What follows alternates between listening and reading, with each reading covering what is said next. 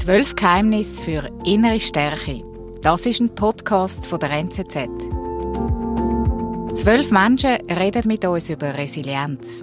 Sie erzählen uns, wie sie durch schwierige Lebensphasen gegangen sind. Natascha Kampusch ist als zehnjähriges Mädchen zu Wien entführt worden und acht Jahre verschwunden geblieben. Im NZZ-Podcast erzählt sie, wie sie es geschafft hat, wieder Tritt im Leben zu fassen. Das ist nämlich nicht so einfach gewesen. Nach ihrer spektakulären Flucht wird sie bis heute vor allem im Internet angefindet und mit Verschwörungstheorien konfrontiert. Allein weil ich eben überlebt habe, das ist schon mal was Komisches, Gruseliges.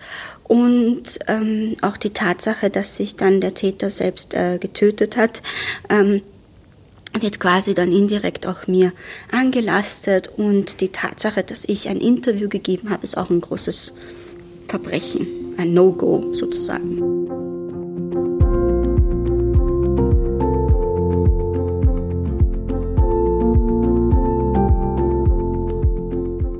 Arabelle Mettler hat ihre Tochter Gami während der Schwangerschaft verloren. Nach neun Monaten hat sie plötzlich ihr Kind im Bauch nicht mehr gespürt. Der Ultraschall hat die traurige Gewissheit gebracht. Ich habe gewusst, wenn das Herz nicht schlägt, ist es nicht gut. Und ich habe gewusst, was das heisst, aber das Gefühl, es ist glaube ich, Verzweiflung da, es ist eine Panik da, es ist so, man kann es gar nicht glauben, aber es ist glaube ich, auch so wie ein Schock, also wie eine Starre.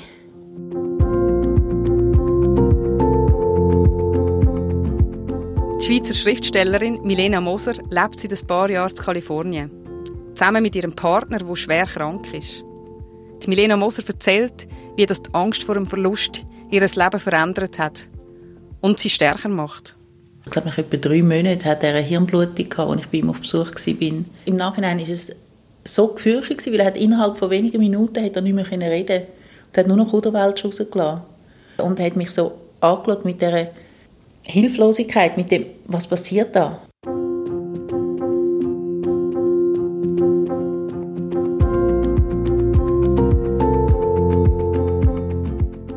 Wir reden unter anderem mit dem Kinderarzt Remo Largo. Von ihm wollen wir wissen, wie man Kind durch die Höchst und Tiefs vom Leben begleiten kann. Grundsätzlich kann man jedes Kind resilient machen. Jedes, als behindert. Wenn man das definiert als wir haben am Schluss einen Erwachsenen mit einem guten Selbstwertgefühl und einer guten Selbstwirksamkeit.